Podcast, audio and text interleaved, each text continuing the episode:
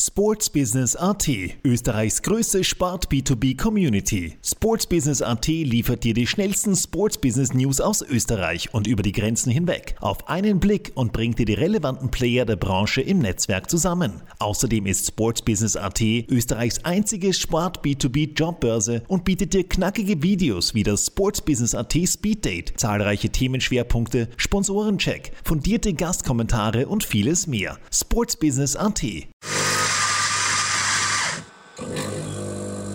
Kaffeehaus-Talk, der Sportbusiness-Podcast für Deutschland, Österreich und die Schweiz.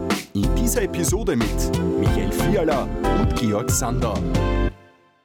Ja, Servus beim Kaffeehaus-Talk. Wir heißen euch herzlich willkommen zu einer neuen Episode unseres Sports Business Podcasts. Es ist dies bereits die 61. Ausgabe und wir freuen uns sehr, heute Konstanze Weiß bei uns begrüßen zu dürfen. Servus Konstanze, schön, dass du bei uns bist.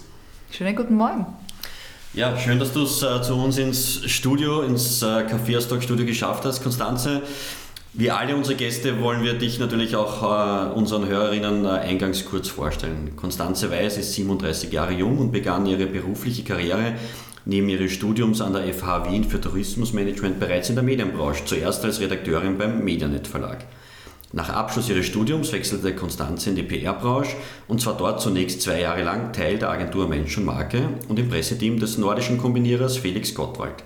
Danach machte sie sich selbstständig und übernahm die PR für Olympiasieger und Weltmeister der nordischen Kombination Bernhard Gruber und Andreas Bromegger, Weltmeister im Snowboard. Auch in dieser Zeit leitete Konstanze die Mediaabteilung des Olympischen Komitees der Jugend-Winterspiele 2012 in Innsbruck. 2011 folgte der nächste Schritt. Die damals 25-Jährige wurde zu einem Casting von Servus TV eingeladen und somit startete die Karriere als Moderatorin, wo sie vier Jahre lang in Salzburg hauptsächlich im Eishockey und andere Red Bull Sportarten wie Crashed Ice, Air Race, Erzberg Rodeo oder aber auch im klassischen Frühstücksfernsehen on Air war. 2015 kehrte Konstanze dann nach Wien zurück, nachdem Sky sie abgeworben hatte. Vielleicht auch noch privat eine kurze Anmerkung. Konstanze ist die Tochter der ORF-Sportlegende Erich Weiß und Mutter einer sechsjährigen Tochter.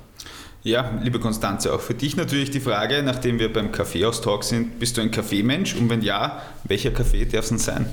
Ja, ich bin ein Kaffeemensch, vor allem seit der Geburt meiner Tochter noch viel mehr. Wenn, dann gerne mit Milch, also Cappuccino. Die echten Kaffeetrinker ähm, werden jetzt aufstöhnen, weil mir wurde erklärt, vor allem im Italiener ähm, isst, dann trinkt man nur Espresso. Aber äh, ich trinke ihn gern mit Milch, wobei, danke auch für das Jung, 37 äh, Jahre, ich muss aufpassen im Alter, also alles nach 15 Uhr wird dann schon schwierig äh, mit Koffein. da kann ich dann nicht schlafen. Dann gibt es einen entkoffeinierten Nachher. Genau. Aber äh, gehen wir ein paar Jahre zurück. Ähm, nach der schulischen Ausbildung ähm, hast du das Studium an der FH Wien für Tourismusmanagement begonnen. Ähm, das hat jetzt mit Moderation und Co. nicht viel zu tun. Was waren denn damals so die Ziele für die weitere Berufslaufbahn? Also ich glaube, wie ein Großteil der jungen Menschen war es bei mir auch damals so, es kam die Matura und dann kam das große Fragezeichen, okay, was mache ich danach? Und äh, dank meines Vaters kam ich ja in den Genuss in der Jugend viel zu reisen und viel mit ihm äh, mitzureisen und war in den diversen Hotels und hatte auch aufgrund der diversen TV-Sendungen so dieses Bild, ah, das, der Beruf der Hotelmanagerin, das ist ja super, da geht man quasi in der Früh ins Hotel rein, äh, schaut, ob alles passt und am, am Nachmittag verbringt man dann einen schönen Tag. Das war so meine, meine kindliche, jugendliche Vorstellung und, und habe dann irgendwie für mich in, in diesem, ja, was tue ich jetzt, was mache ich jetzt äh, nach der Matura beschlossen, okay, dann bewerbe ich mich an der FH Wien und studiere Tourismusmanagement. Kam dann dort über die Warteliste nur hinein. Also das war die, die, die erste, als erstes gab es die Absage. Bin dann doch dort reingerutscht und, und musste dann aber relativ früh feststellen, okay, das ist es eigentlich nicht so wirklich, weil wenn ich was wusste, dann war es Wirtschaft ist nicht so meins, also WU, was ja auch sehr viele damals gemacht haben, äh, das möchte ich nicht und das Studium war, war in Wahrheit ein Wirtschaftsstudium ein bisschen halt drüber gestreut mit, was sich so Tourismusmanagement nannte. Wurde aber so erzogen, dass man die Dinge, die man beginnt, auch fertig macht. Deswegen habe ich das zumindest dann den Bachelor durchgezogen. Und, aber nie, also ich, wir mussten damals, kann mich erinnern, ich glaube im zweiten Semester ein, ein Auslandssemester machen. Das habe ich auf Jamaika verbracht. Das klingt jetzt auch. Ich wollte gerade sagen, ist nicht das Schlechteste, oder? genau. Wobei, man muss sagen, das klingt jetzt ähm, besser, als es dann schlussendlich war, weil ich war, wie alt war ich damals? 20 Und als, als junges, weißes, blondes Mädchen in Jamaika war das dann ja mitunter nicht immer lustig. Ähm, aber ja, auch das habe ich gemacht, habe aber dann nach dem Studium also nie diesen, diesen Job irgendwie äh, ausgeführt oder habe nichts in dem Bereich gemacht. Also ich kann euch wahrscheinlich, wenn ich jetzt an der Rezeption stehe, nicht einmal ein Zimmer buchen, weil mir die Buchungssysteme nichts sagen. Aber das heißt, das war auch schon der Grund, warum du während des Studiums begonnen hast. Natürlich arbeitet, arbeitet man während des Studiums, aber dann auch schon erste Kontakte in der Medienbranche äh, gehabt hast, und zwar als Redakteurin im Medianet Verlag. Damit hast du übrigens mit uns beiden was gemeinsam, abgesehen davon, dass wir im Sport äh, alle tätig sind, aber auch ich habe meine Karriere als selbstständiger Journalist bei der Medianet begonnen. Okay. Und der Georg ist aktuell noch immer dort äh, aktiv zum Teil. Ähm, wie ist es dazu gekommen, äh, dass du damals im Studium im Medianet Verlag eigentlich äh, schon mit Medien ja, zu tun gehabt hast? Also ich muss ehrlich gestehen, wie, wie sich das damals ergeben hat, ich weiß es nicht mehr, ob ich mich nicht sogar klassisch beworben habe oder meine Eltern sind ja beide leidenschaftliche Golfer. Auch ich wurde mit sechs Jahren ähm, auf die Range gestellt und, und habe dann äh, einen Großteil meiner Kindheit, Jugend auf dem Golfplatz verbracht. Also ich habe bis ich 18 war sicher jedes Wochenende äh, Golf gespielt, äh, auch im Team etc. Und ich glaube damals, also ich war ja bei der Golf Week, hat die, wird euch beiden was sagen, mhm. nachdem ihr aus dem Haus kommt, ähm, gearbeitet. Und ich nehme an, dass sich da irgendwie am Golfplatz das halt ergeben hat. Ähm, und, und dann bin ich dorthin gekommen und, und habe eigentlich bis dahin, wie du gesagt hast, wenig Erfahrung grundsätzlich äh, mit Medien etc. gehabt, war aber schon in der Schule, also Deutsch war schon immer ein, ein Lieblingsfach, sei es jetzt ähm, Referate oder halt immer Schreiben etc. Deswegen war das recht witzig und dann bin ich halt damals von, zu den diversen Golfturnieren äh, gereist, durfte dort mitspielen, habe dann danach äh, Berichte geschrieben, also es war das war eigentlich ein ganz netter Einstieg in, in, dieses ganze Thema. Aber es war ein dezidierter Wunsch von dir, in, in Medien was zu tun? Oder? Nein, eigentlich, eigentlich, eigentlich überhaupt ja. nicht. Also das hat sich gesagt, per Zufall und, und durch diesen Golfaspekt ergeben. Und auch dieses äh, Schreiben, also ich habe davor ja, wie gesagt, in der Schule, was man halt so schreibt, ähm, aber dass das etwas ist, was mir grundsätzlich liegt, hat, hat sich dann auch erst dort herauskristallisiert. Das heißt, das war dann auch wirklich so die Berichterstattung über die Turniere und das war auch das, was genau. du dann redaktionell gemacht ja. hast. Ja. Also jetzt nicht für, nicht für den Profisport, also ich habe jetzt nicht über das, was jetzt Tiger Woods etc., ähm, wie sie damals geheißen haben, gespielt haben, geschrieben, sondern ich bin jetzt zum Beispiel, ich weiß jetzt nicht, irgendwo nach Kärnten gefahren, wo der Cup des I don't know war und, und habe halt dann da mitgespielt und danach berichtet, dass jetzt der Hansi Huber äh, den ersten Preis netto belegt hat oder wie auch immer. Und ähm, diese ersten Erfahrungen in der Medienbranche, hat das deinen Erwartungen entsprochen? War das das, wo du gesagt hast, ja, das ist das, was ich jetzt eigentlich äh, machen möchte in Zukunft? So weit habe ich zum damaligen Zeitpunkt, ähm, glaube ich, noch nicht gedacht. Das war jetzt eher, okay, ich verdiene mir halt neben dem Studium ein bisschen was dazu, mhm. kann Golf spielen und ja, aber, aber was sich dann daraus ergeben kann, ähm, war dann auch wieder Zufall und, und, war jetzt zu dem Zeitpunkt, also ich habe jetzt dort nicht für mich beschlossen, okay, die Medienbranche ist das jetzt, das, das war es nicht. Nein. Ist ja immer wieder ein bisschen schwierig, wenn man dann ein paar Monate älter ist als 20 zu fragen, was hast du dir dabei damals gedacht? genau, das stimmt. ähm, nach dem Abschluss des Studiums bist du ja dann in die PR-Branche gewechselt und warst äh, zwei Jahre lang Teil der Agentur Mensch und Marke und im Presseteam von Felix Gottwald. Wie ist es denn dazu gekommen? Auch wieder ein Zufall? Oder? Auch wieder Zufall, ja. Also es war damals, ich habe jetzt versucht, äh, ähm, auf dem Weg zu euch oder, oder gestern am Abend noch ähm, herauszufinden, welche Großveranstaltung es gewesen ist, konnte es aber nicht mehr äh, rekonstruieren. Ich war damals, ähm, ich glaube es war 2008 in der Wiener Stadthalle bei, bei einer Großveranstaltung. Ich hätte jetzt auf Schwimmen getippt, aber Google hat mir gesagt, das gab es äh, 2008 nicht, also ich weiß es nicht mehr. Habe im Pressebüro äh, damals gearbeitet. Ähm, ja, ihr kennt das alle, wie das halt eben ist. Ähm, habe dort Zetteln ausgeteilt, ausgedruckt etc. War halt Ansprechpartner für die Journalisten aus der ganzen Welt. Und bin damals ähm, Stefan Ilek über den Weg gelaufen der meinen Vater natürlich kannte und, irgendwie hat sich da im Gespräch ergeben, ja, ähm, ob nicht bei ihm die Möglichkeit besteht, dass ich da auch äh, neben dem Studium in die Richtung was mache.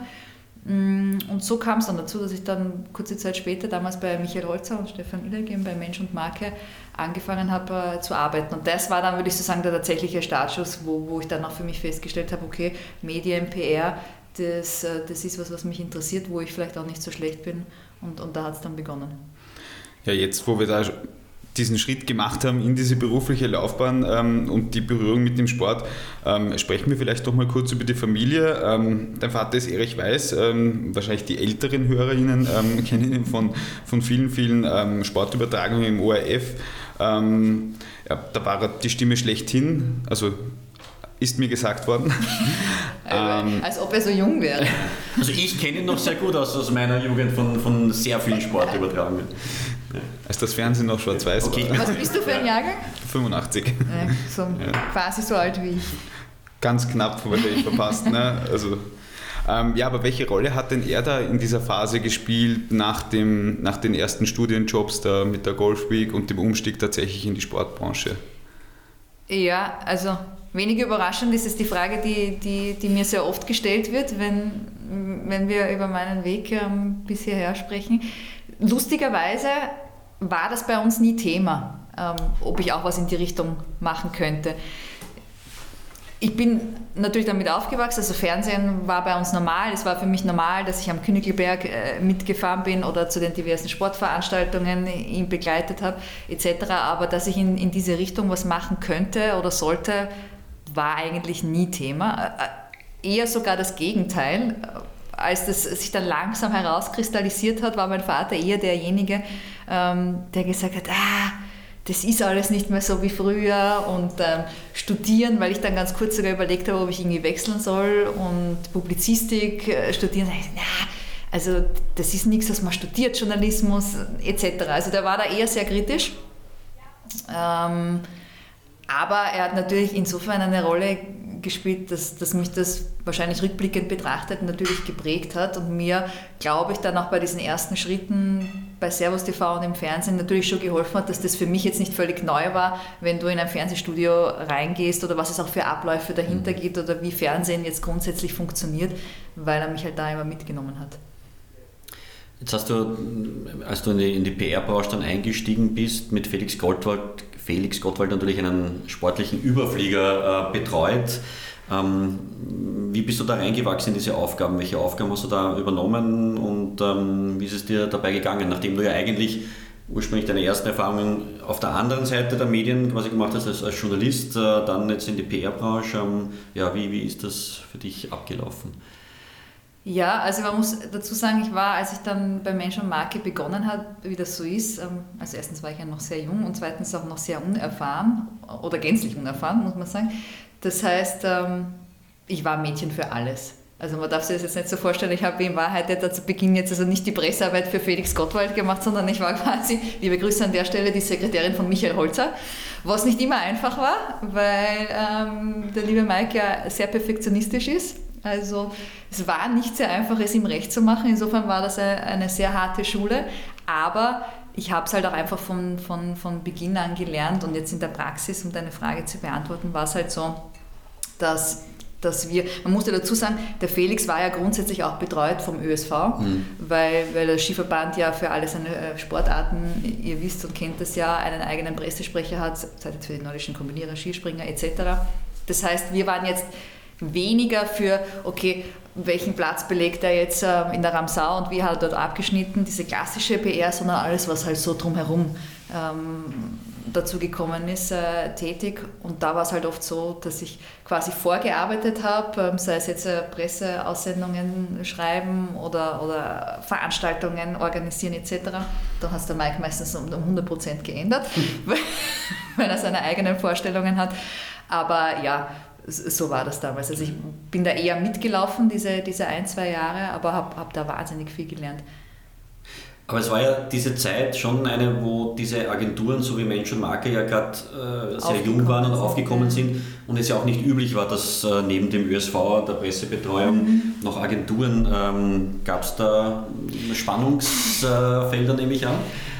Spannungsfelder. Es war ein Lernprozess, äh, äh, möchte ich sagen, für beide Seiten. Und, und wie du sagst, der Felix war einer der ersten, natürlich auch seinen Erfolgen geschuldet, der jetzt wirklich gesagt hat, okay, ähm, ich habe daneben auch dieses Standbein und auch, ich glaube, da war auch schon, oder was heißt, ich glaube, ich weiß, dass es von ihm auch schon sehr vorausschauend war, okay, was kann ich dann in der Karriere danach machen mit, mit seinen ähm, Vorträgen etc. Und das war ein Lernprozess für beide Seiten, weil der ÖSV hat natürlich, äh, der, der erste Impuls, haben, ne? der erste Impuls war, da gibt es eh den vom Verband. Ähm, also wozu braucht man dann noch einen zusätzlichen? Aber nachdem das dann, wie gesagt, der meistens sehr unterteilt war, ÖSV war das ganze Sportliche und Mensch und Marke war, was halt alles äh, rundherum ähm, noch zu tun war, hat sich das dann relativ schnell eingespielt. Aber dann erzähl uns doch auch einen Schmankerl aus deiner Zeit mit Felix Gottwald. Ähm, was, was ist dir dann hängen geblieben, was vielleicht ja, für die Öffentlichkeit lustig, interessant ähm, sein könnte? Ein Schmankerl. Gott, das ist schon so lang her. ich glaube, also mir fällt jetzt auch nicht speziell sein, aber oder wie, wie war er denn so als, ich meine, diese, diese Spitzensportler, die ja auf, auf sich gestellt sind, äh, sind ja auch nicht immer einfach, ohne jetzt also das, das werten zu wollen, aber es ist einfach so, sonst wird man auch nicht so, so weit kommen. Ähm, ja. Wie war denn diese Zusammenarbeit? Also ich schaue sehr gerne darauf zurück und, und, und ich glaube, dass ich aus der Zeit auch wahnsinnig viel mitgenommen habe, weil beim Felix war es halt so, ja, wenn er dann halt nachher beim, beim, beim ORF zum Beispiel zum Interview äh, dort war und, dort gestanden ist, das war halt nicht 0815, sondern dann, es mag die Frage 0815 gewesen sein, vielleicht manchmal, aber seine Antwort ähm, ja, war dann oft gar nicht auf das Rennen bezogen oder auf den Sprung sondern darüber hinaus. Und ich habe für mich da auch gelernt, ja, ums Ex zu schauen und, und, und die, die, Geschichte dahinter vielleicht und nicht immer nur dieses Offensichtliche, wie war jetzt die Zeit, wie war jetzt der Sprung etc., sondern was gibt es vielleicht auch dahinter, was man dann auf der anderen Seite, wo ich dann selbst begonnen habe, auch Fragen zu stellen, in, in diese Richtung hm. zu fragen. Du hast jetzt eh schon angedeutet, der Felix Gottwald ist ja einer und jetzt noch, auch noch immer natürlich, aber auch schon damals, der eben nicht nur über seinen, seinen Sport gesprochen hat, sondern auch einfach äh, bei anderen Themen seine Meinung geäußert hat. Ähm, wie, wie, wie hat das die Arbeit erleichtert? Einerseits, weil man damit gut in die Medien kommt, andererseits natürlich auch immer schauen muss, dass man gewissermaßen auch einfängt, um nicht zu, zu, zu sehr zu polarisieren vielleicht. Ja, wobei einfangen, also das war, war quasi eh, oder einfangen ist jetzt ein Begriff, mit dem ich jetzt äh, wenig anfangen kann, aber ich fand es sehr erfrischend und wie gesagt, es war sehr herausfordernd, aber das macht es ja auch irgendwie aus und, und, und ich habe da wahnsinnig viel für mich mitgenommen und, und ich höre, ich habe dann auch Jahre danach, wo wir schon ähm, lange nicht mehr zusammengearbeitet haben, mal an einem Seminar von ihm äh, teilgenommen. Was dann auch sehr spannend war, wenn du davor jahrelang irgendwie darüber schreibst und es dann noch einmal selbst erleben kannst. Also ich fand die Zusammenarbeit mit ihm immer wahnsinnig spannend und, und, und habe dafür für mich mitnehmen können. Und in Wahrheit, das ist ja das auch, also ihr seid ja selbst auch Journalisten, das, was man sich äh, als Reporter oder, oder Moderator wünscht, dass einmal ein bisschen was anderes äh, kommt, dass es nicht immer diese Paradeantworten auf die Paradefragen sind. Ja, vor allem ist es ja auch heutzutage so, dass man sich oft dann dazu äußern muss, zu Sachen, die mit was weiß ich, Fußball oder Sport ja. nicht viel zu tun haben. Ne? Wobei man dazu sagen muss, ich meine, das waren ja damals auch noch andere Zeiten, das ist alles ewig mhm. her. Also die, die, diese ganzen Themen, die uns jetzt alle begleitet haben in den letzten Jahren, das, das war ja damals nicht so. Also wie das jetzt heute wäre, weiß ich jetzt nicht, kann ich jetzt nicht beantworten, wäre wär vielleicht nochmal ein Stück herausfordernder. Ja, schauen wir dann noch ein bisschen weiter in der, in der Karriere. Nach zwei Jahren hast du dich entschlossen, ähm, dich selbstständig zu machen. Und was war denn da ausschlaggebend dafür? Wie ist das damals abgelaufen? Und ähm, da gab es ja auch schon Aufträge von Bernhard Gruber und Andreas Brommiger, wie erwähnt. Ähm, waren die schon da, diese Aufträge, bevor du den Schritt gemacht hast? Also den Bernie habe ich natürlich über den Felix damals äh, kennengelernt oder halt aufgrund der Tatsache, dass ich halt da auch viel mit den, den Kombinierern äh, unterwegs war. Und ähm, der Bernie war ja oder ist ja ein ganz anderer Typ, äh, als, es, als es der Felix ist. Und äh, das hat sich irgendwie insofern ergeben, als dass ich, dass ich oft das Gefühl hatte, oder wir hatten das äh, Gefühl, dass beim Bernie aber gar nicht drüber kommt bei den Interviews, äh, was der eigentlich für ein cooler äh, Typ ist, was der nebenbei, also seine Musik war zum Beispiel damals ein großartiges Thema, ist ja ein leidenschaftlicher Musiker etc. Und, und dass natürlich dieses Team, und das war ja zu dem damaligen Zeitpunkt auch ein großes Thema, oft im, im, im Schatten des großen Felix Gottwald gestanden ist und deshalb für die, ähm, die auch Teil dieser großen Generation damals war, ähm, gar nicht so einfach war, da selbst auch mhm. ähm, irgendwie ihre Position zu finden, jetzt medial etc. Und so hat sich das eigentlich beim Bernie damals ergeben, dass wir dann irgendwann einmal im, im Laufe der Zeit gesprochen haben ähm, und ich ihn gefragt habe, du magst du vielleicht nicht auch ein bisschen was in die Richtung äh, machen, dass du bei Interviews ähm, ja, vielleicht auch ein Stück weit anders ähm, rüberkommst oder das transportieren kannst, ähm, was du möchtest. Und so hat sich diese, diese Zusammenarbeit damals ergeben. Und der Selbstständig, äh, die Selbstständigkeit war, ich bin aus privaten Gründen dann damals nach Innsbruck gegangen. Die Agentur war in Wien. Äh, deswegen war das dann irgendwann mal nicht mehr so einfach und, und deswegen haben wir, habe ich das dann quasi dieses Angestelltenverhältnis damals beendet.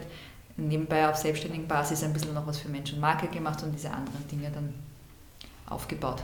Aber du hattest quasi die, den, den Auftrag von Bernhard Gruber schon in der Tasche, um dich selbstständig zu machen? Oder hast ja, du einfach also gesagt, das, ich mache mich jetzt selbstständig? Nein, also das war schon ja. so, dass das quasi das sich angebahnt hat und, und daraus dann die Idee entstanden ist, okay, dann, dann versuche ich das auf selbstständiger Basis und schaue, was sich noch zusätzlich mhm. Das heißt, ergibt. Du hast doch schon, wenn ich das jetzt richtig rausgebe, ein bisschen die Erfahrung durch den Felix Gottwald schon einfließen lassen können in die Arbeit von, von Bernhard Gruber, um zu sagen, okay, wie kann ich neben einem Felix Gottwald auch äh, genau. medial ähm, ja äh, vorkommen. Ja. Ja. Ähm, das heißt, ähm, da war auch sehr viel Coaching auch dabei schon, kann man das so, ähm, so sagen?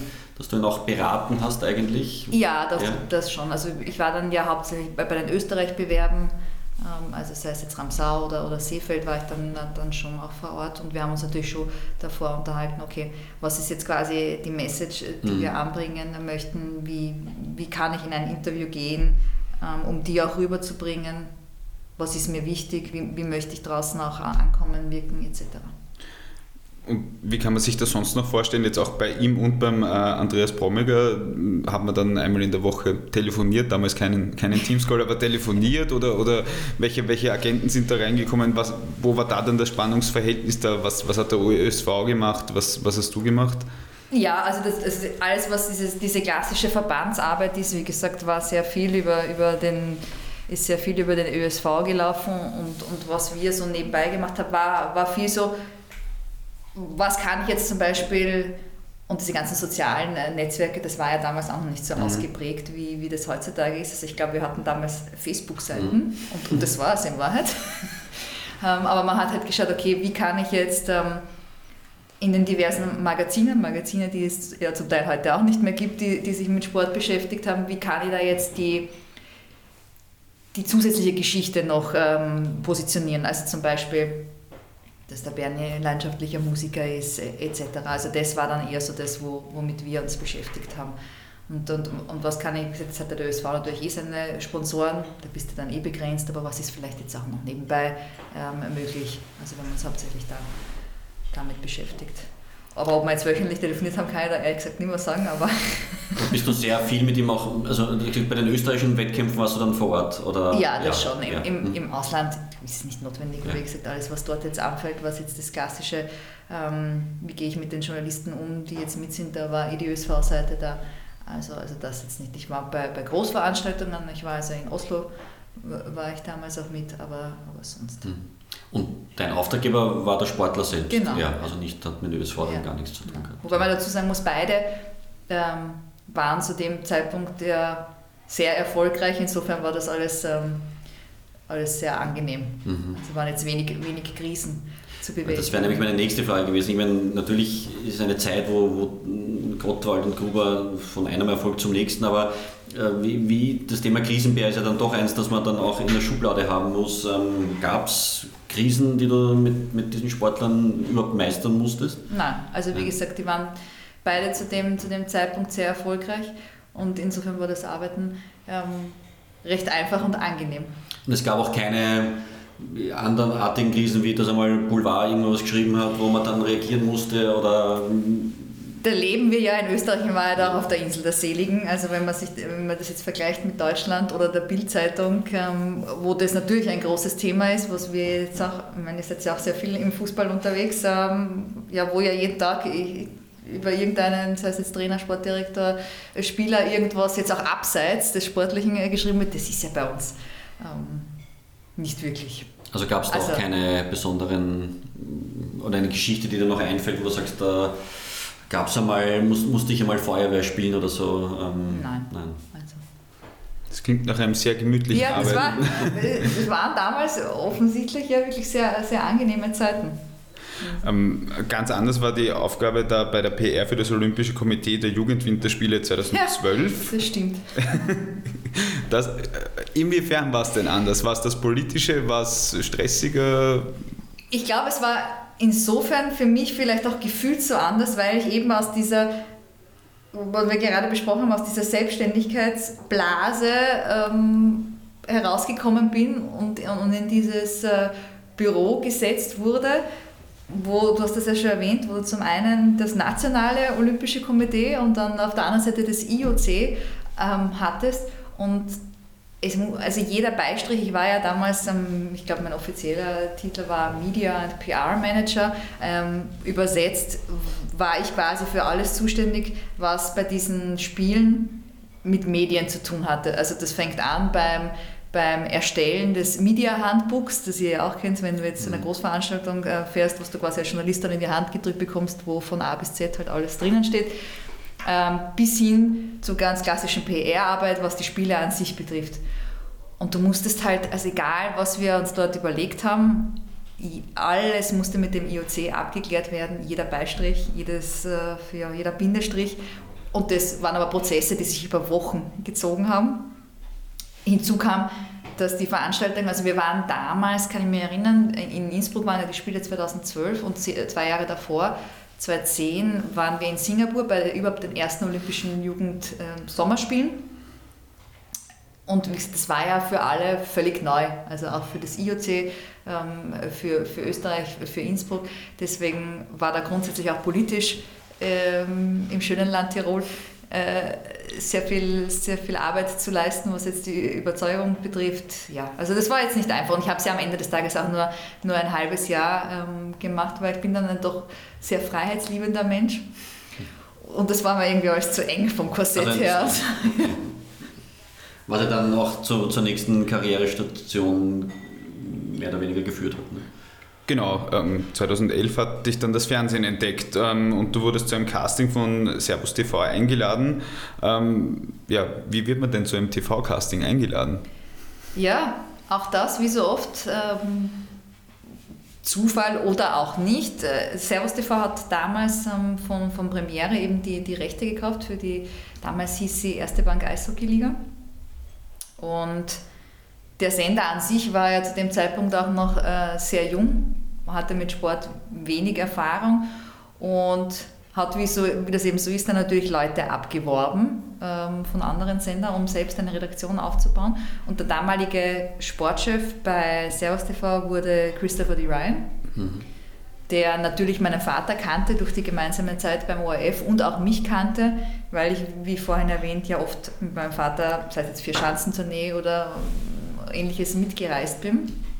Und nachdem sie das erste Jahr ähm, über die Bühne gebracht haben bei Servus TV damals mit Eishockey, haben sie dann irgendwie festgestellt, hm, ist alles sehr Testosteron geladen irgendwie. Es wäre vielleicht ganz äh, nett, wenn, wenn eine Frau auch dazukommt in das On-Air in das Redaktionsteam. Und man muss ja auch sagen, so wie es jetzt heute ist, dass ja wirklich viele Frauen äh, mittlerweile im Sport tätig sind, sei es jetzt vor der Kamera oder auch hinter der Kamera, das war ja damals, also 2000, wir sprechen von 2011, das war damals noch nicht so.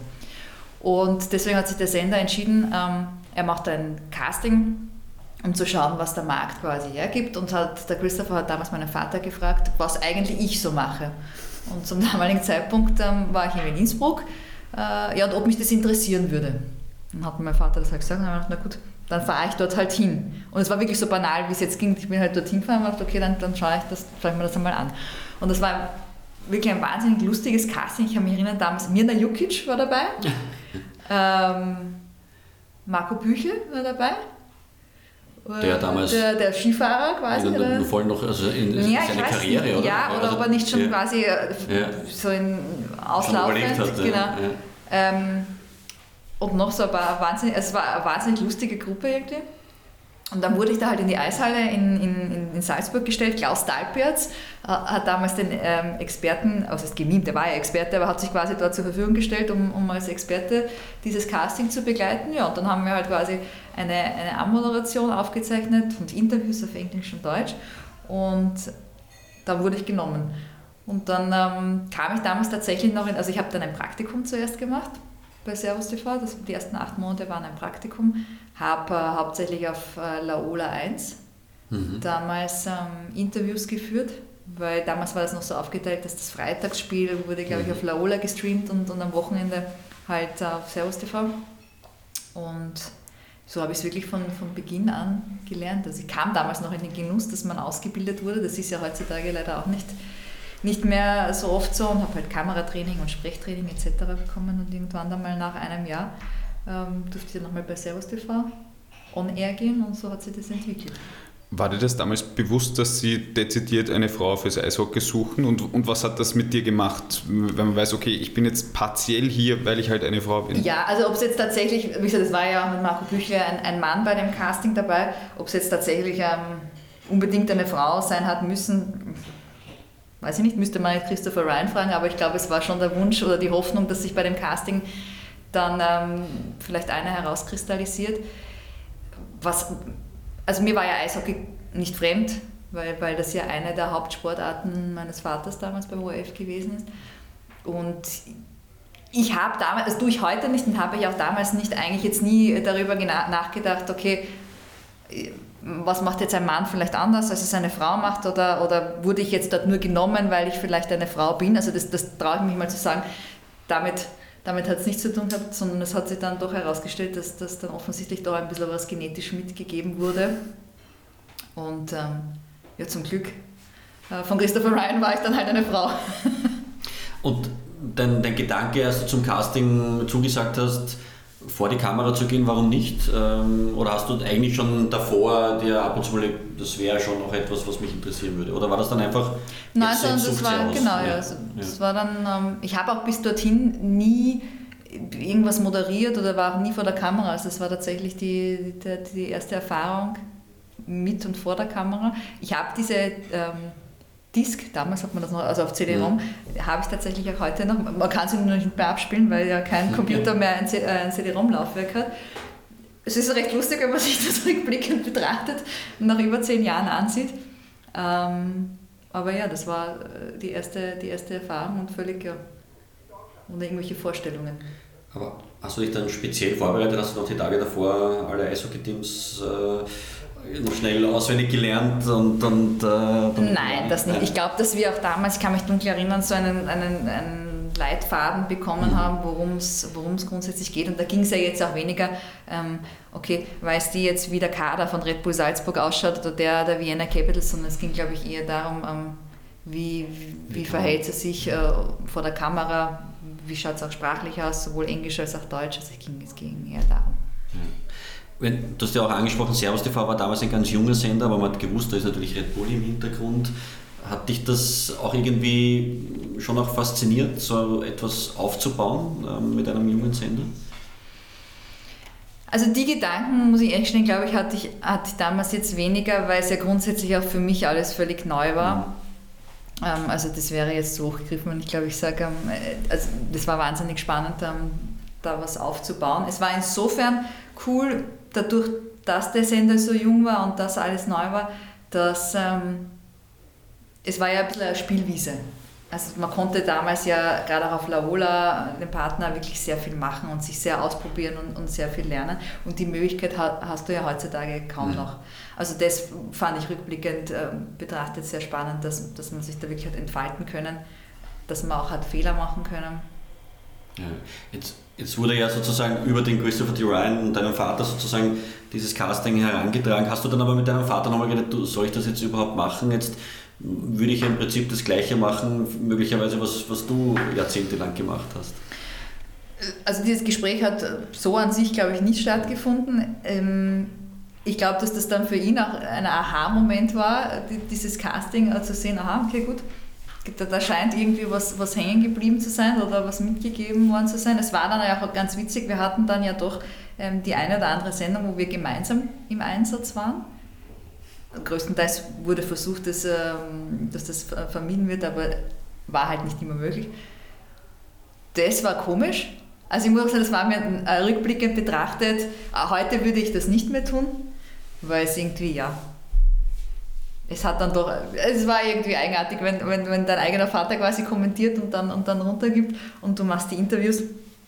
Ähm, aber, also ich glaube spätestens zu, zu, zu dem, dem Zeitpunkt, wo ich dann dort begonnen habe, ähm, hat dann die Richtung auch, hat es auch für ihn gepasst. Also er hat mir jetzt nie gesagt, das wäre ihm jetzt lieber gewesen, ich wäre dann doch Hotelmanagerin geworden oder, oder sowas in die Richtung. War das eigentlich öfters dann ein Thema vielleicht in der Kolleginnenschaft, dass dann irgendwer gesagt hat, ah, das ist, ist ja die Tochter von oder, oder vielleicht, dass auch irgendwer gesagt hat, ah, die, die macht das ja nur, weil der Vater war oder sowas. Kannst du dich daran erinnern? Also mir persönlich hat das nie jemand gesagt, aber das ist ja, glaube ich, auch eher selten der Fall, weil die Menschen sprechen ja gerne vor allem hinter dem Rücken über einen. Ähm, also aber war das vielleicht schon so ein Selbstschutz ein bisschen, weil du gesagt hast, du ja. wolltest nicht gern mit ihm gemeinsam auf Sendung, weil ja. dann vielleicht kommt dann schon so rüber, naja gut, die ist ja nur in der Sendung, weil der ja, Papa, ne? das zum Beispiel.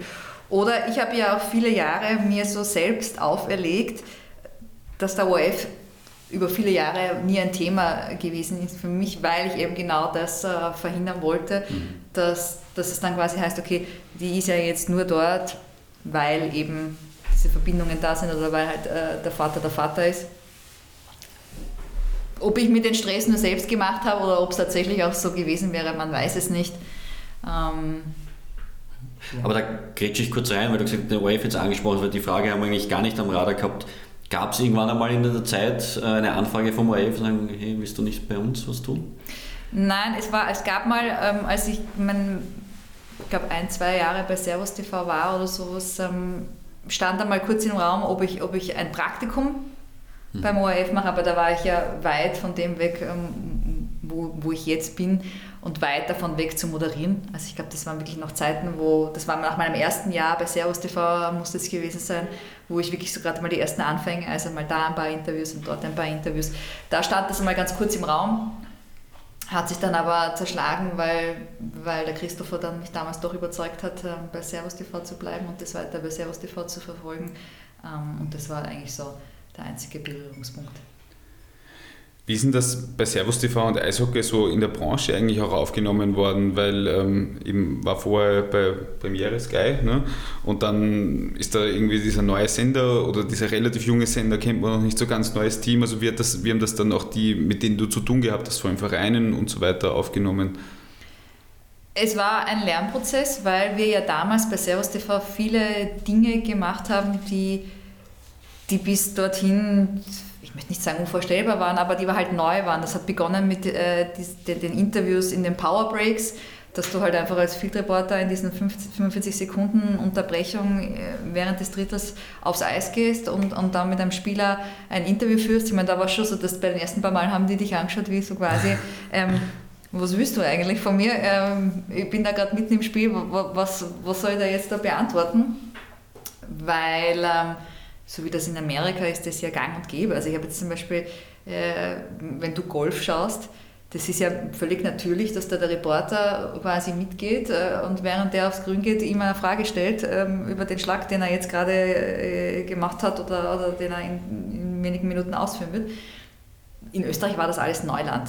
Mhm. Und, und generell auch diese, wir haben ja wahnsinnig viel äh, gemacht, wir haben wahnsinnig viele Spiele begleitet, immer mit, mit äh, bis zu einer Stunde Vorberichterstattung, Pause, Nachberichterstattung. Also da war, das war schon neu, da war auch viel Überzeugungsarbeit dabei, weil natürlich auch eine gewisse Nähe und Kooperation zum Verein äh, notwendig war. Ähm, aber ich glaube, am Ende des Tages ähm, haben alle davon profitiert auch eine Frage, die wahrscheinlich jeder bekommt, der im Red Bull Imperium irgendwann mal was getan hat. Hast du deinen Mateschitz-Moment auch gehabt? äh, irgendwann mal, dass du gesagt hast, hey, gestern, was du da moderiert hast, das fand ich nicht so toll oder, oder ein besonderes Lob? Oder, Nein, also wir haben uns ähm, tatsächlich, ähm, jetzt wenn man mal davon, davon absieht, dass er bei diversen Events natürlich war, wo, wo ich auch war, ähm, persönlich einmal getroffen im Hangar auf dem Weg zum Klo. er kam vom Klo, ich ging aufs Klo, ähm, wo wir äh, einander begrüßt haben.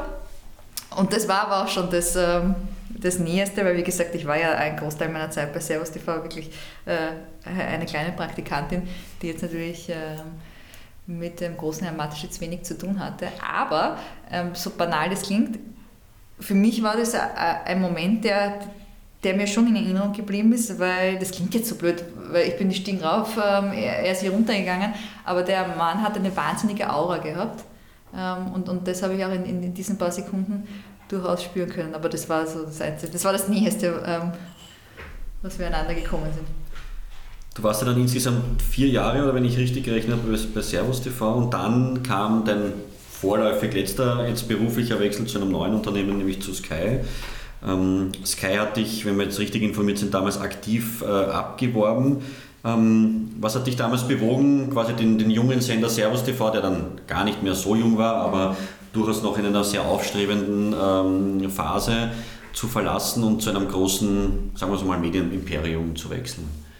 Ja, also grundsätzlich habe ich ja, als ich Wien verlassen habe, 2010, war das glaube ich, als ich dann nach Innsbruck gegangen bin, gesagt, ich möchte nie wieder zurück nach Wien. Irgendwie, weiß ich nicht. Ja, das war das war der, das, das, das Private war, ja, möchte ich nicht mehr, irgendwie gefällt es mir besser in den, in den Bergen etc. Ähm, und als dann die Anfrage kam, habe ich dann schon relativ lange überlegt, ähm, Ausschlaggebend war dann aber, und ich weiß nicht, ob ihr die Erfahrung auch gemacht habt, wie gesagt, ich habe als, als Praktikantin bei Servus TV begonnen, verdankt dem Sender und, und, und vor allem dem Christopher wahnsinnig viel, weil er mir quasi die Möglichkeit gegeben hat, ähm, mich ausgebildet hat und, und äh, ja, offensichtlich auch was in mir gesehen hat. Aber wenn man halt wo beginnt als Praktikant oder als Praktikantin, finde ich, ist dir ja immer eine natürliche Grenze mhm. ähm, gesetzt. Sei es jetzt, was, was den Job an sich betrifft, aber natürlich auch was das Finanzielle betrifft, weil du natürlich immer andere Möglichkeiten hast, wenn du wo neu hinkommst, als wenn du wo als Praktikant begonnen hast. Und da muss man dazu sagen, du sagst es, Servus TV war ein aufstrebender Sender zu dem Zeitpunkt, was jetzt aber das Sportportfolio betrifft, war das ja mit dem, was sie heute haben, nicht zu vergleichen. Also es war der Live-Sport, den es damals, den es damals gab, war Eishockey, und halt über Red Bull TV die diversen, also du hast das in der Begrüßung eh gesagt, äh, Crash Dice, ähm, Ares und, und wie sie alle geheißen haben. Aber das war's in Wahrheit. MotoGP war da gerade so kurz vorm Abschluss, ähm, glaube ich. Also das, das hat sich angebahnt. Aber ja, und ich habe dann irgendwie für mich, jetzt bin ich grundsätzlich ähm, von meinem Naturell auch jemand, der, der der immer neue Herausforderungen sucht und der sich sehr gerne weiterentwickelt. Und ich war dann damals äh, vier Jahre lang dort und habe dann für mich persönlich ähm, beschlossen, okay, ich sehe da jetzt zum jetzigen Zeitpunkt nur mehr sehr wenig Möglichkeit, was ich jetzt äh, in der nahen Zukunft anderes machen kann oder zusätzlich machen kann, neu machen kann. Und dann kam, wie gesagt, die, die, die Anfrage von Sky. Und dann habe ich, mir, ah, dann hab ich gedacht, okay, wieso nicht? Probiere ich das halt einmal aus. Und so, und so hat sich das dann ergeben. Jetzt ist ja Sky mit der ähm, Sport-PTV-TV-Sender in Österreich ähm, seit vielen Jahren Partner der Bundesliga und hat auch die Rechte an Clubbewerben ähm, und Deutsche Bundesliga. Man kann Premier League schauen, man kann sehr viel schauen. ähm, was war denn die hauptausschlaggebende Perspektive, auch vielleicht auch weg von dem Sport, den du dort betreut hast? Ähm, oder? Nein, gar nicht mal so, weil es ja in Wahrheit, also ich bin ja vom Eishockey ja. ins Eishockey ähm, gewechselt bei Sky. Also das, der, der, der Hintergrund, wieso Sky damals auf mich zugekommen ist, war, weil halt einfach sie für über vier bis fünf Jahre lang dann die Rechte nicht hatten und, und auch irgendwie ein bisschen die, die Eishockey-Expertise dadurch mhm. weggefallen ist. Und, und sie halt äh, jemanden gesucht haben, der quasi eine, eine Mini-Redaktion betreut oder aufbaut, die sich dann nur mit Eishockey beschäftigt. Ähm, das heißt, insofern Fußball Fußball kam ja dann quasi dazu. Also äh, als ich dann damals, äh, und es war ein Jahr dazwischen, also ich bin dann damals 2015 nach Wien zurückgegangen und wir haben aber erst in der Saison darauf dann mit Eishockey wieder begonnen. Das heißt, ich hatte zum einen ein Jahr, um mir quasi eine Redaktion aufzubauen, habe damals zum Beispiel den Guido dann, Guido Friedrich mhm. auch äh, geholt und mit ihm das dann gemeinsam gemacht.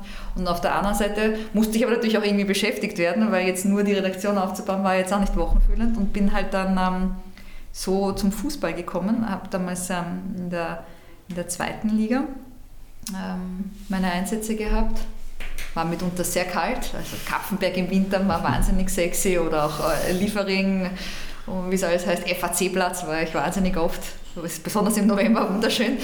Ähm, und habe halt ja quasi den Fußball kennengelernt, weil, äh, und dazu stehe ich ja auch ganz offen, also bevor ich zu, zu Sky kam, habe ich mit Fußball wenig am Hut gehabt, außer das, was man halt als, als, als Sportjournalistin grundsätzlich mitbekommt. Ähm, ich habe die zehn, da waren es ja damals zehn Bundesligisten. Ob ich alles ähm, zusammengebracht hätte, aufzuzählen, sei mal jetzt äh, dahingestellt, aber, aber ja, also es war eher so ein bisschen die Aussicht, um deine Frage zu beantworten, ähm, was Neues äh, zu erleben und vielleicht halt auch den nächsten Schritt ähm, zu machen. Jetzt können wir vielleicht noch wahlweise Eishockey und oder Fußballfans beleidigen oder beide. äh, na, aber, aber so eine Frage ist ja dann auch immer, wenn man dann so zwischen den Sportarten yeah. wechselt. Ähm, war das für dich dann so, okay, ich mache eigentlich dasselbe, nur ist jetzt halt ein Ball und kein Puck? Oder, oder wie viel ist da so dahinter, dass man sich da echt ganz genau auskennen muss, wenn man dann halt eben ein On-Field-Interview macht? Muss man da dann Fußballexpertin sein oder machst du da die Arbeit als Reporterin und nicht so als Expertin? Naja, also ich bin ja grundsätzlich der Meinung, mit allem, mit dem man sich beschäftigt, musst du natürlich ein, ein, ein gewisses Maß an Expertise musst du mitbringen. Mhm. Weil das ist ja, man kann das ja auch runterbrechen auf, auf, auf, andere Bereiche. Ich kann ja nur ein Gespräch führen mit dir über ein Thema, wenn ich zumindest ansatzweise weiß, worüber wir reden, sonst wird es wahrscheinlich eher schwierig. Ich bin aber auch der Meinung, und das sage ich auch den, den, den jüngeren Kolleginnen, wenn ich mit denen arbeite,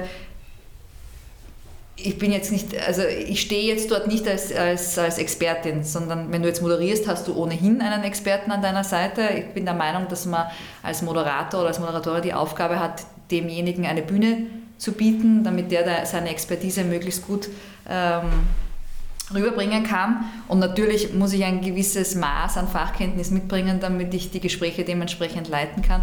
Aber ich werde ihm jetzt nicht erklären, warum ich jetzt glaube, ähm, dass die das Spiel hätten gewinnen müssen oder wieso in der Entscheidung der Schiedsrichter falsch äh, gelegen ist oder auch nicht. Also, also das nicht. Und auch für, für Interviews, wie gesagt, du musst natürlich das Spiel verstehen, weil sonst kann ich ihm keine Frage dazu stellen. Ich finde aber, es geht ja, und das ist ja mein Ansatz, es geht ja um viel mehr, als ob ähm, war das jetzt ein Foul oder war das jetzt kein Foul oder warum hat er jetzt die, die, das Tor gemacht oder nicht. Ähm, gibt es ja immer noch viel mehr Geschichten. Aber um nochmal auf den konkreten Wechsel von Servus auf Sky zurückzukommen, der Fußball ist dir dann quasi passiert oder war das schon von Sky so, du Eishockey eigentlich, aber es kann eigentlich schon noch, ist unser Ziel, dass du auch im Fußball was machst? Ähm, passiert würde ich, würde ich jetzt nicht sagen, aber es war eigentlich schon der Hauptfokus auf Eishockey das war ja dann auch in den ersten Jahren so, dass, dass, dass ich hauptsächlich Eishockey gemacht habe. Der Fußball ist dann insofern war in diesem ersten Jahr halt ein größeres Thema, weil, wie gesagt, weil da war ja noch kein Eishockey. Ich habe ja dann nicht nur Fußball gemacht, sondern auch ein bisschen Basketball. Das war wahnsinnig spannend, weil das, ähm, traue ich mich zu sagen, war äh, eine Sportart, ähm, in der ich mich wirklich nicht auskannte mhm. und die ich auch davor, die Fußball kriegst natürlich, weil es ja Sportart Nummer eins äh, in Österreich ist, äh, kriegst du natürlich was mit Basketball, da musst du wirklich schon sehr spezifisches Interesse haben, vor allem, dass du die österreichische Basketballliga verfolgst. Also da hatte ich den einen oder anderen Moment, muss ich ehrlich gestehen, wo ich dann danach äh, beim Interview stand und mir gedacht habe, okay, da kann man jetzt eigentlich alles erzählen. Äh, also da zieht man sich dann sehr auf die ja, Moderationsrolle zurück. Ja, wobei dort, also moderiert habe ich ja dort ja, nicht, dass ich ja. habe ähm, hab ja dort Interviews gemacht, aber hatte das Glück, dass ich mit, mit äh, Johannes Brandl oder auch mit Michi Ganher ja zwei zwei Kollegen an meiner Seite, die das eben beide ähm, gespielt, beziehungsweise mich als, als Schiedsrichter begleitet haben. Das heißt, da war dann auch sehr viel Unterstützung da, aber das war ein Kurzausflug. Also das habe ich dann für mich relativ schnell festgestellt, ja, das ist jetzt nicht so meine Sportart. Ähm, aber also ich weiß nicht, ob ich es so überspitzt ausdrücken würde, wie, wie du es gesagt hast, aber ob es jetzt passiert ist, aber es hat sich vielleicht ähm, größer entwickelt, als es davor absehbar war.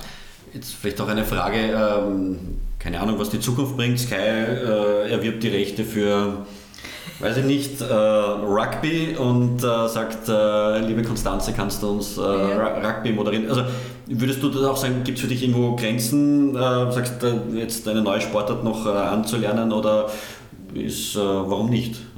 Nein, würde ich, also glaube ich nicht, dass da irgendwie Grenzen gibt, weil das Werkzeug oder die Kiste, aus der du dich bedienst, wenn du, wenn du moderierst, ist ja am Ende des Tages ähm, immer die gleiche.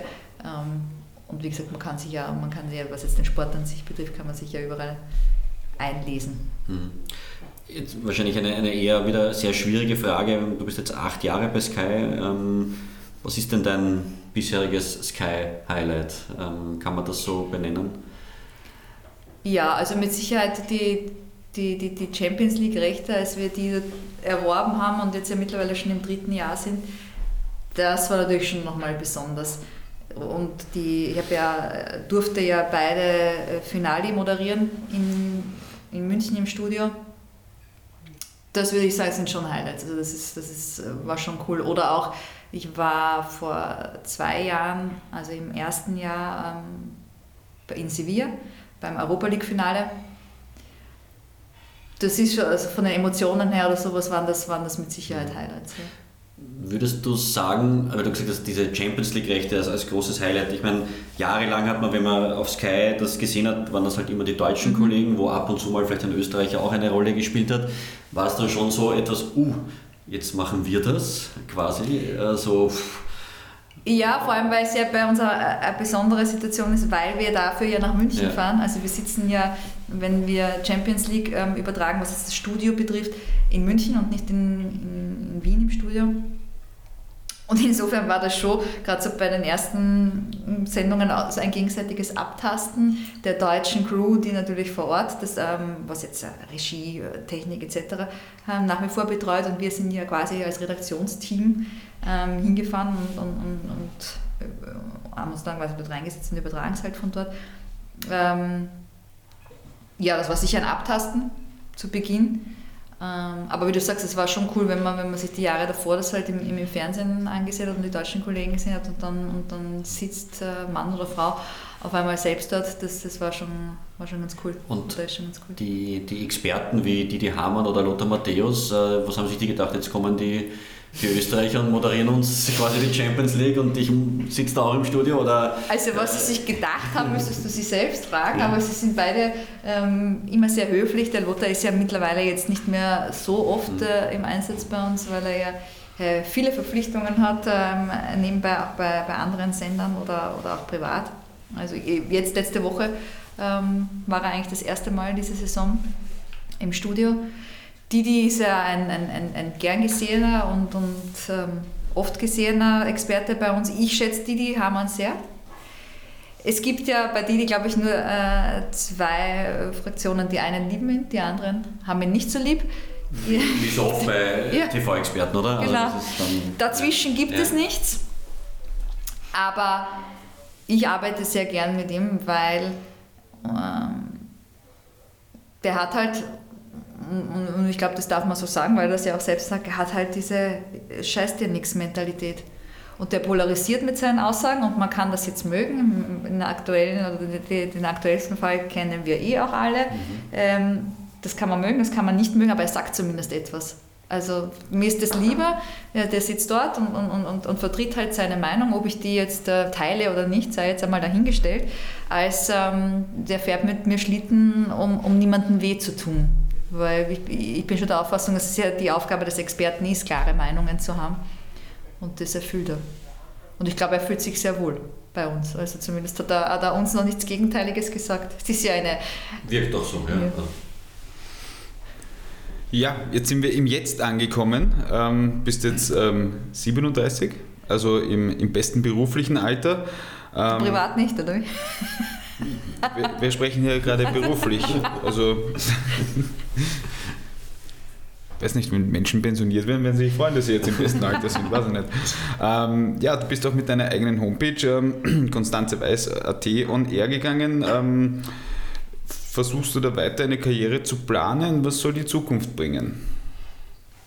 Also der Hintergrund, dass es äh, der, der, Hintergrund der Website war eigentlich oder ist eigentlich, dass das hat mit On-Air, mit Fernsehen wenig zu tun, sondern eher mit, mit Off-Air, dass ich einfach den Bereich ein bisschen mehr äh, stärken wollte, zu sagen, okay, was kann ich auch nebenbei noch machen, weil On-Air so, so schön es ist und so gerne ich vor der Kamera stehe. Im Normalfall hast du ja außer den Experten jetzt äh, niemanden an deiner Seite. Ich bin ja auch nicht mehr so oft im Stadion. Das heißt, auch dieses Erlebnis ähm, habe ich jetzt nicht mehr so ausgeprägt.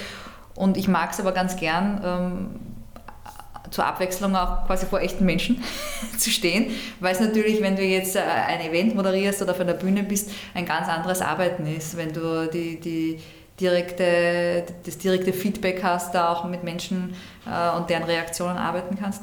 Und das ist ein bisschen eingeschlafen in den letzten Jahren. Ähm, zum einen, weil, weil es halt bei, bei, bei Sky wahnsinnig viel ist, was, was wir machen und weil dann die Pausen dazwischen eh äh, gering sind jetzt im Sommer und im Winter und weil ich dann ja Mama auch noch bin. Das heißt, das ist, das ist dann vom Pensum her zum Teil schon recht viel. Ähm, trotzdem macht mir das immer auch noch Spaß und deswegen da möchte ich wieder ein bisschen mehr in diese Richtung auch gehen. Und die Website, ähm, also ich glaube, ich war ja einer der wenigen oder bin ja einer der wenigen oder der letzten, die tatsächlich dann auch eine Website hat. Und ähm, es war oft in der Vergangenheit halt so, dass wenn, wenn sich was angebahnt hat oder wenn Interesse da gewesen wäre, natürlich die Frage äh, gewesen ist, ja, was kann ich mir da anschauen? Jetzt hast du es vorher gesagt, wir sind Pay-TV, also nicht jeder hat Sky.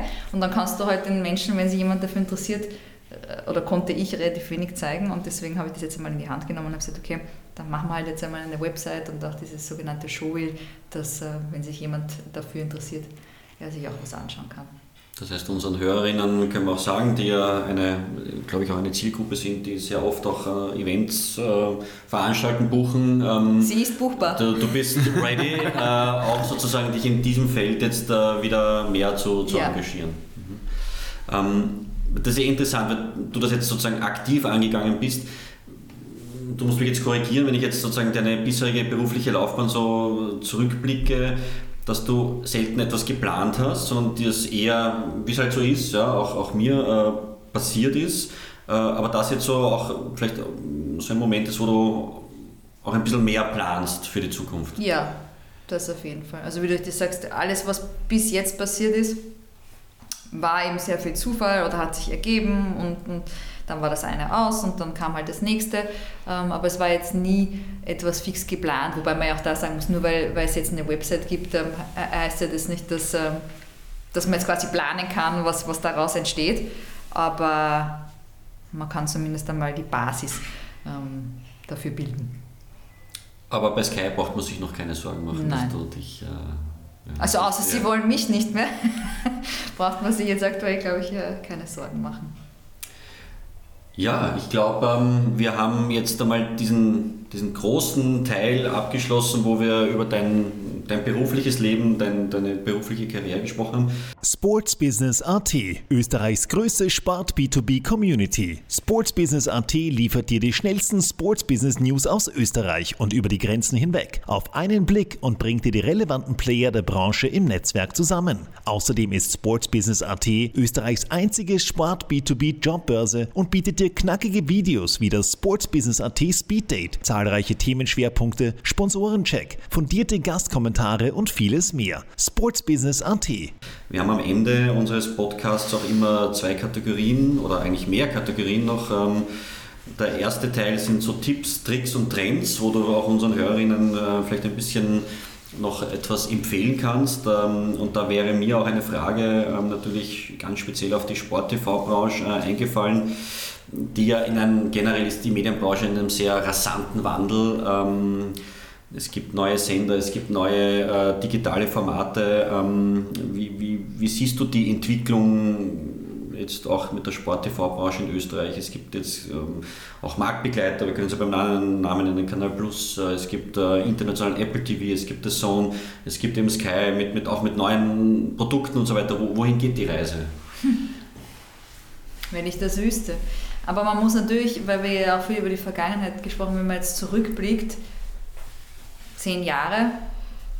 Du hast es mehrfach erwähnt, da war Servus TV quasi der neue Player am Markt und ansonsten gab es, was jetzt ähm, Sportübertragungen betrifft, den ORF und damit war es eigentlich zu Ende heutzutage. Und ich verstehe das ja auch oft, wenn ich in meinem Bekannten- oder Verwandtenkreis äh, mich umhöre, wo naturgemäß viele Sportinteressierte unterwegs sind du verlierst ja oft einmal, und jetzt ist es bei uns eh noch überschaubarer, als das zum Beispiel bei unseren lieben Nachbarn in Deutschland der Fall ist, den Überblick, okay, wo kann ich jetzt was schauen, an welchem Tag etc. Ich glaube, dass das nicht einfacher wird, ähm, sondern tendenziell immer mehr. Was natürlich ähm, für einen als Sender oder jetzt für uns als Sky natürlich insofern eine Herausforderung ist, als dass du dich ähm, ja, immer wieder hinsetzen musst und sagen, also, okay, wie kann ich jetzt ähm, die Damen und Herren da draußen davon überzeugen, dass sie jetzt ähm, an einem Tag, wo dann vielleicht ähm, einer der Co-Player genau das Gleiche überträgt, was du auch überträgst, und das gibt es ja ähm, heutzutage, sie dann trotzdem bei dir bleiben mhm. und sich jetzt, keine Ahnung, ähm, FC Salzburg gegen Inter Mailand bei dir anschauen auf Sky und nicht ähm, bei den lieben Kollegen. Wo sich das hinentwickelt, pff, also wie gesagt, ich glaube nicht, dass es weniger wird, sondern tendenziell immer mehr. Ist natürlich am Ende des Tages eine Geldfrage. Sportrechte werden immer teurer und nicht billiger. Das heißt, am Ende wird es wahrscheinlich darauf hinauslaufen, wer, wer kann sich, wer will sich das noch leisten als Unternehmen. Ähm, aber wie es dann in fünf Jahren ausschaut, kann ich da Eine Glaskugel. Ja, aber ich kann auch sagen, bis 2026 und 2027 bist du auf Sky mal relativ gut versorgt, was äh, Fußballrechte Was ja betrifft. in der heutigen Zeit eh schon eine relativ lange Zeitspanne genau. ist. Welchen Trend sollte man denn als äh, TV-Moderatorin auf gar keinen Fall verpassen? Meinst du jetzt modisch, oder? Ja, generell, also es ist... Was auch immer. Die, die, die oder wie hat sich verändert in den letzten zehn Jahren? Was, was, oder was... Wie hat sich verändert? Naja, es hat sich natürlich äh, insofern verändert, als dass du, als, dass du mich jetzt fragst, was soll man als Moderatorin nicht verpassen, weil, also ich erzähle das immer recht gerne, als ich da vor zwei Jahren in Sevilla war, ähm, damals als Frankfurt mit, mit, mit Oliver Glasner im Europa League-Finale gestanden ist. Äh, man darf sich ja das so vorstellen für, für, für Menschen, die noch nie ähm, bei, so einem, bei so einer Veranstaltung waren, da ist dann am Ihr kennt es natürlich, am, am Spielfeldrand steht dann eine, äh, ein TV-Sender neben dem anderen aus der ganzen Welt. Und dann gehst du da halt vorbei, wenn du rauskommst und suchst du halt dein, dein kleines Eckerl, wo halt du stehst. Und dann gehst du halt da durch und dann ist da eine Frau und dort eine Frau und da eine Frau. Und da sind die Männer tatsächlich wirklich mittlerweile äh, in der Minderheit. Also das hat sich verändert in den letzten Jahren, dass es äh, jetzt ja fast mehr Frauen gefühlt on air sind, als es, als es Kollegen sind. Ähm, aber welchen Trend man jetzt verpassen darf. Aber vielleicht, vielleicht, wenn ich noch zusätzlich fragen darf, ähm, geht ja auch darum, über welche Themen spricht man. Also ja. ich nehme an, vor zehn Jahren hätte man über sexistische Transparente in Fußballstadien wahrscheinlich weniger live on air gesprochen als heute. Also dass man da einfach auch die Politik, also oder die Klammer auf Sport, Klammer zu Politik mehr mitbedenkt?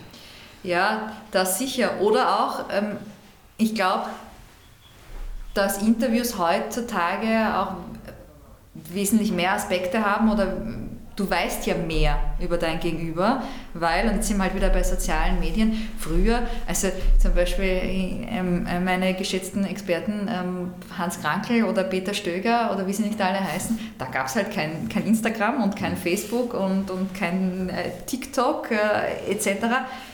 Das heißt, was, was hast denn du gewusst, abgesehen jetzt vom Sportlichen über Hans Krankel, jetzt zum Beispiel privat oder so? Und heutzutage kannst du ja alles ähm, auf, mhm. auf Instagram nachverfolgen, wen der geheiratet hat, wann das erste Kind kommt, äh, was das Kind besonders gerne isst, ich weiß nicht, ob es vielleicht gerade im Moment krank ist, I don't know. Und das sind natürlich, also man muss sich, glaube ich, ähm, muss oder man kann sich umfassender ähm, informieren heutzutage und natürlich dadurch auch viel mehr in, in, in Gespräche, in Interviews einfließen lassen.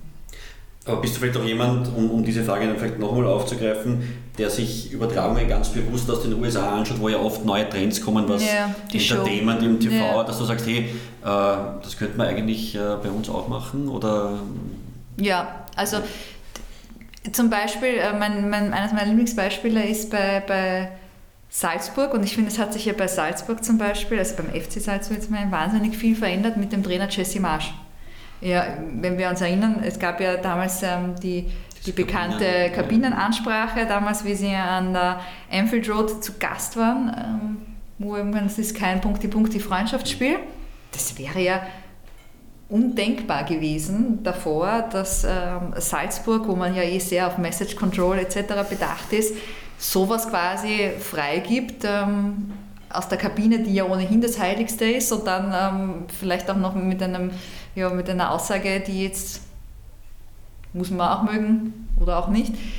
Ähm, also da hat sich, finde ich, wahnsinnig viel bei, bei, bei Salzburg zum Beispiel getan oder, oder auch bei uns und es geht natürlich immer mehr in die Richtung Show, wobei wir ja immer noch weit da, davon weg sind. Mhm. Also zum Beispiel, ich schaue sehr gerne, ich weiß nicht, ähm, ob ihr schaut, die, die Kollegen ähm, Kate Aptold mit, mit Thierry Henry, die machen ja auch Champions League mit Carricker. Das ist halt, das ist Entertainment. Mhm. Infotainment und Entertainment. Wie gesagt, das, das, da sind wir ja noch meilenweit davon entfernt, einfach weil die Typen dort natürlich andere sind und weil der Markt ein anderer ist. Ähm, mir taugt es. Also, also wird es tendenziell künftig mehr, mehr Show? Äh, findest du das gut oder aus sportlicher Sicht sogar vielleicht eher schade? Schau, recht machen kannst du es wahrscheinlich sowieso nie allen. Also der, der der Fußballfan, der, der, der wirklich Fan des Spiels ist und, und des, äh, des, des Vereins, der, der nur danach analysiert haben möchte, warum jetzt der Burgstaller das Tor äh, gemacht hat oder eben auch nicht, dem geht das vielleicht wahrscheinlich auf die Nerven, äh, wenn da auch Entertainment dabei ist. Äh, der, der geneigte äh, Sportfan, der sich sagt, okay, ich setze mich jetzt auf die Couch und schaue halt einmal halt ein bisschen ähm, Fußball, dem taugt das vielleicht. Also ich glaube, man muss da den, den richtigen Mix finden und deswegen finde ich Infotainment eigentlich einen ganz netten Begriff, weil, weil, weil die beiden Sachen vereint im Idealfall. Kommen wir zum letzten Tipp, den du vielleicht auch unseren Hörern geben kannst, vor allem den sehr Jungen, äh, die gerade vielleicht ihre Karriere im Sportsbusiness ähm, beginnen. Ähm, was kannst du aus deiner Erfahrung heraus für einen Tipp geben, wenn man im Sport, gehen wir speziell auf die Medienbranche, etwas erreichen will, planen will? Planen. Ich weiß nicht, was, was Pläne betrifft, bin ich ja, wie gesagt, vielleicht nicht so die richtige Ansprechpartnerin, weil man, glaube ich, ähm, gerade in dem Beruf sehr wenig planen kann, ähm, weil du ja in Interviews auch immer abhängig bist von deinem Gegenüber. Vorbereitung äh, ist, finde ich, alles. Also du musst ja auf alle Eventualitäten vorbereitet sein, weil du halt eben nicht weißt, was jetzt von der anderen Seite kommt. Zuhören ich habe so das Gefühl, das ist etwas, das leider immer mehr in den Hintergrund rückt, ähm, dass man seinem Interviewpartner auch wirklich zuhört, weil ich möchte auch, dass er mir zuhört, also sollte ich im Idealfall ähm, ihm auch lauschen. Ähm, einfach um es ganz banal auszudrücken, nicht dann etwas zu fragen, was er mir eh schon in der ersten Antwort beantwortet hat. Ähm, und, und ja, weil sich ja daraus auch dann viele, viele Folgedinge ergeben. Ausdauer, also ich glaube, man muss, ähm, man muss sehr viel Ausdauer in dem, in dem Beruf haben und Spaß. Ja, das ist, glaube ich, ein, generell ein guter Tipp, wenn man ja. Spaß an der Arbeit hat. Ja.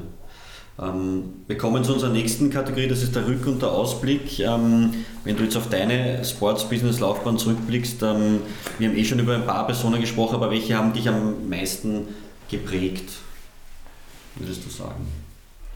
Na gut, äh, in allererster Linie mein Vater, der, der dann bewusst oder, oder unbewusst mir dann doch äh, sehr viel mitgegeben hat, der auch jetzt immer noch, ähm, immer noch ja, Ratgeber möchte ich gar nicht sagen, aber wir, wir sprechen schon sehr viel über, über, über Sendungen oder über Interviews, wie er die gesehen hat, wobei man natürlich dazu sagen muss, dass das damals eine ganz andere Zeit war, als es heute ist. Also, ja, und dass wir dann ja doch sehr unterschiedlich sind, obwohl wir verwandt sind, aber er war ja dann doch eher, das höre ich auch oft, wenn ich, wenn ich äh, mit, äh, mit Menschen spreche, die ihn wirklich äh, erlebt haben damals auch, er war immer der Sir.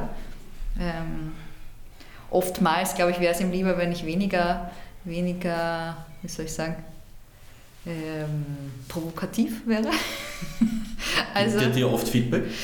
Ja, schon. Also nicht ungefragt, mhm. das nicht. Ähm, äh, aber wir, wir, reden schon, schon sehr viel über, über ja, wie war jetzt die Runde, was, was, was hätte man vielleicht anders machen können.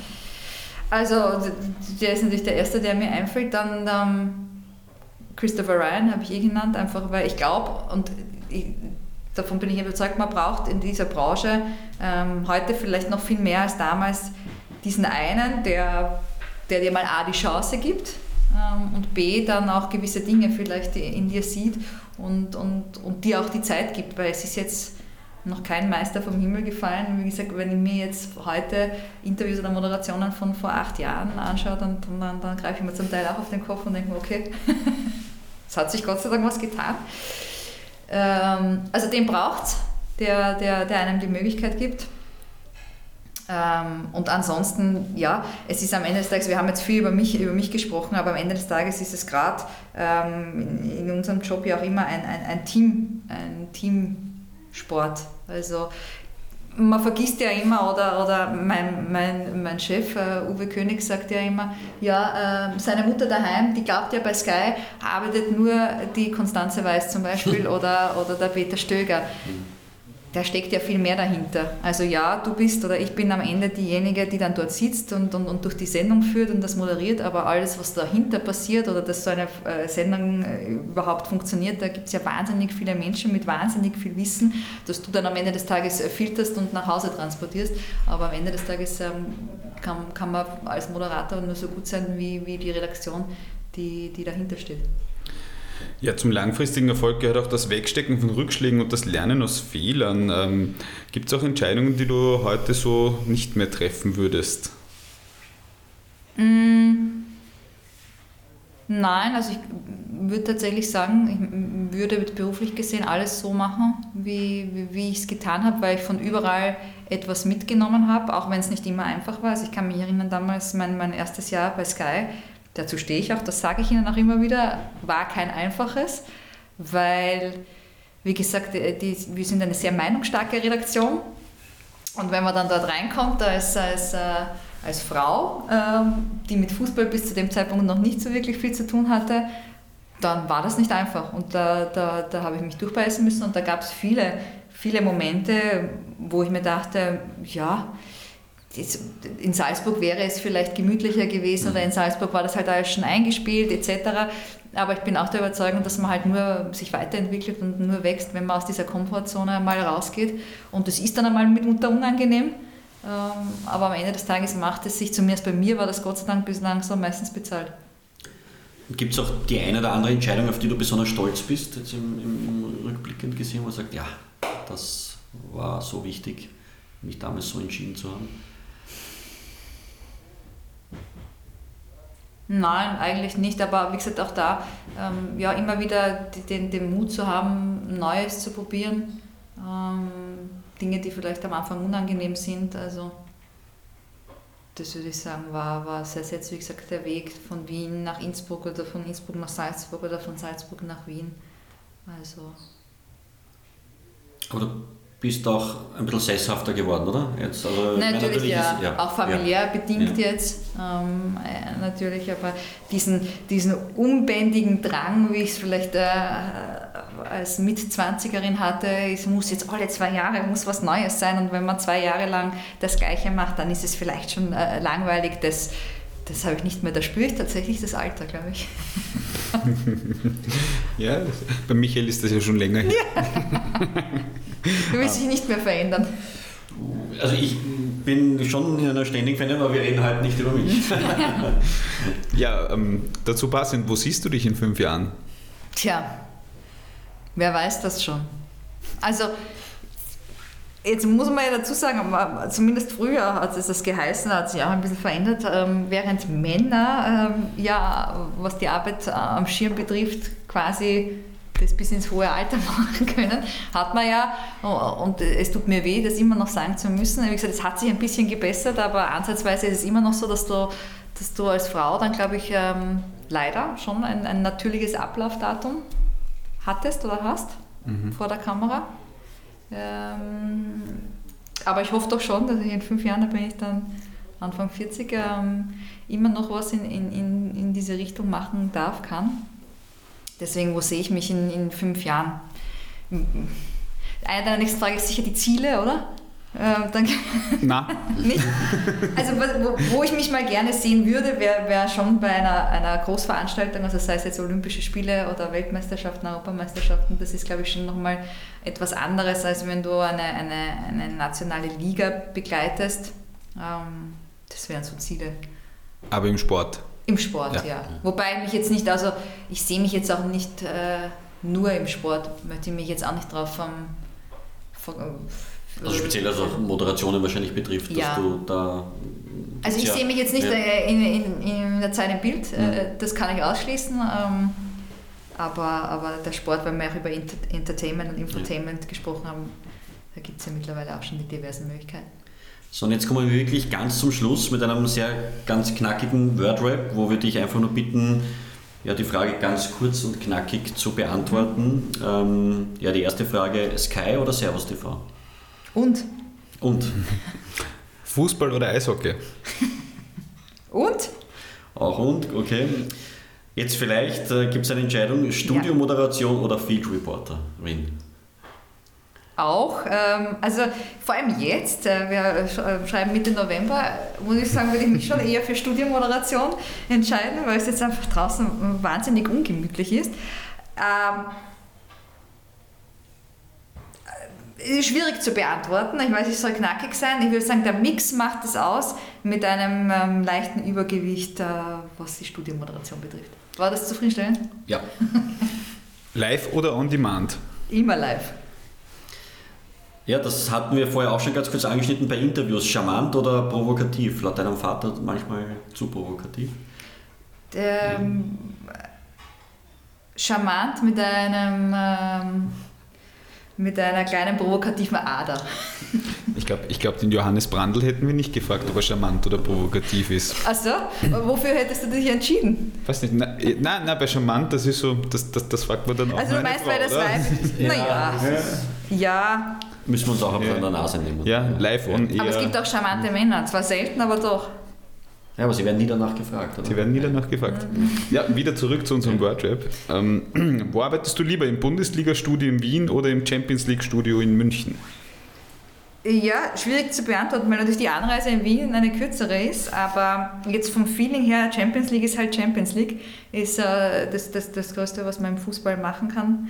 Und daher würde ich, wenn ich mich entscheiden müsste, würde ich sagen Champions League. Wenn ich deine heutige Kleidungswahl ansehe, dann weiß ich vielleicht die Antwort schon, aber vielleicht ist es auch nur ein Zufall. Weiß oder schwarz? Schwarz. Also den Johannes Brandt, nein. Ähm, Kaffee oder Tee? Kaffee. Perfekt, dann trinken wir noch einen, oder? Ja, Konstanze, vielen Dank, dass du bei uns Danke zu Gast euch. warst und ich glaube auch, dass für unsere Hörerinnen da sehr viel dabei ist, was äh, einerseits neu ist, also für mich war auch viel Neues dabei und ich fand es äh, ja, extrem nett, mit dir über deine Karriere zu plaudern und wir sind Wir treffen gespannt. uns in fünf Jahren. Genau, und dann sehen wir, wo wer wie sitzt und moderiert. Vielen Dank. Dankeschön. Kaffeehaus-Talk, der Sportbusiness-Podcast für Deutschland, Österreich und die Schweiz. In dieser Episode mit Michael Fiala und Georg Sander.